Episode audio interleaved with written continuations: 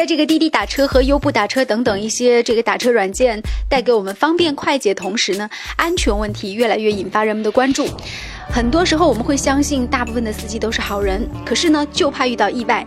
不过呢，最近来自深圳警方和公安部门，包括这个市场监管网监部门呢，是约谈了滴滴等五大网约车平台，并且呢是通报了网约车平台存在的一个漏洞问题、管理问题。通报的结果是令人震惊的。那么，通报显示，经过深圳公安部门的初步排查，深圳的网约车驾驶员群体发现吸毒前科人员一千四百二十五名，肇事肇获精神病人一名，重大刑事犯罪前科一千六百六十一名。这个数字让我们觉得非常的惊人。另外呢？呃，在这个通报当中还显示，在二零一五年，深圳的网约车发生了交通违法事七十五点六万宗，上报涉嫌网约车的交通事故是三千六百五十三宗，其中呢还有一些驾驶员疲劳驾驶、带病上岗，甚至还发生了个别驾驶员载客途中猝死的现象。那么通报还显示了深圳的异地牌照的网约车超过了三十万辆，不少异地车牌呢，长期是在深圳非法营运，造成了一个巨大的一个交通的拥堵。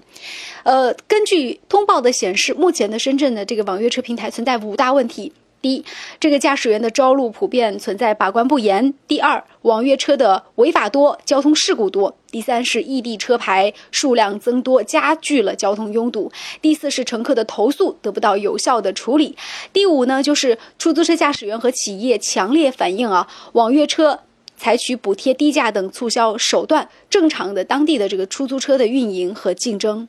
这是我们在新闻上了解到的。这样一个情况，当然滴滴打车和快滴打车呢，对此都会有相关的一些回应。他们说呢，他们会对这样的行为进行整治。可是怎么样来整治呢？在这个过程当中，我们还发现了警方公布的两个案例。首先，第一个呢是深圳有一个专车司机涉嫌了非法买卖枪支，最近呢是被捕了。第二，深圳滴滴专车司机酒驾撞伤两人，最后是逃逸了。这也是今天公布出来的一个数据。所以危险哪里都有，防患于未然是最重要的。做这个网络专车出行的时候，当您用这个手机非常便捷、非常迅速的约到了您所要的这个专车，而且以一个特别合适的价格哈，到达您所要抵达的目的地的时候，其中的安全隐患是不是也值得我们去深思呢？而这个数据会不会让我们觉得挺惊人呢？接下来的时间呢，我们就跟五月小龙聊聊这个话题。你觉得通过刚才我们了解到的这样一些数据，会不会觉得还是挺惊人的？其实我觉得也不是很奇怪吧，因为那个网约平台目前为止还没有一个合理的规范，并且呢，在政府层面上啊，没有呈现就是说非常积极的一种引导作用。所以呢，正如大家说的一样，哎，敢于最开始吃螃蟹的人，往往往往都是胆子大的人，是一样的。现在能够去做网约车。并且以网约车的形式去挣钱营生的人呢，的的确确呢是有一些投机主义者。你说，如果你说在清查过程当中发现了司机的品行，就说有很多呢是很让人很意外的，包括有前科的、犯那个吸毒的等等的。那当然呢，因为如果你是一个非常务实的一个经营者的话，你要么呢你就是从事这个专业，可能去那个出租车公司了；要么呢你可能只是在闲散时间里面偶尔去。代个课什么的不会长期营运，是这样的，因为没有一个很完整的一个约束，而且呢，政府也不是一个非常的一个扶持的一个态度，所以很多人应该是观望，而没有进入到这个领域。嗯，所以呢，现在真正进入到这个行业里面的呢，我们可以看到，非常多的组成部分呢，的的确确都是因为，哎，没有正常的职业，哎，利用手中的那个车辆啊，做一个营生，甚至呢。为了挣快钱，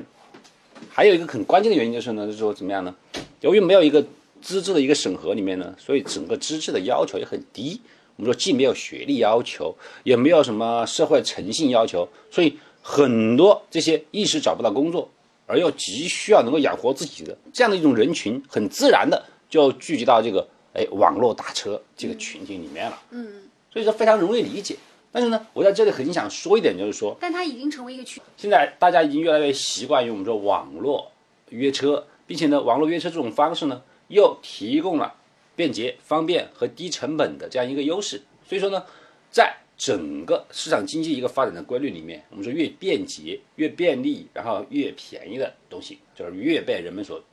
追崇。我们随之而来的呢，就是说希望相关部门和相关单位做好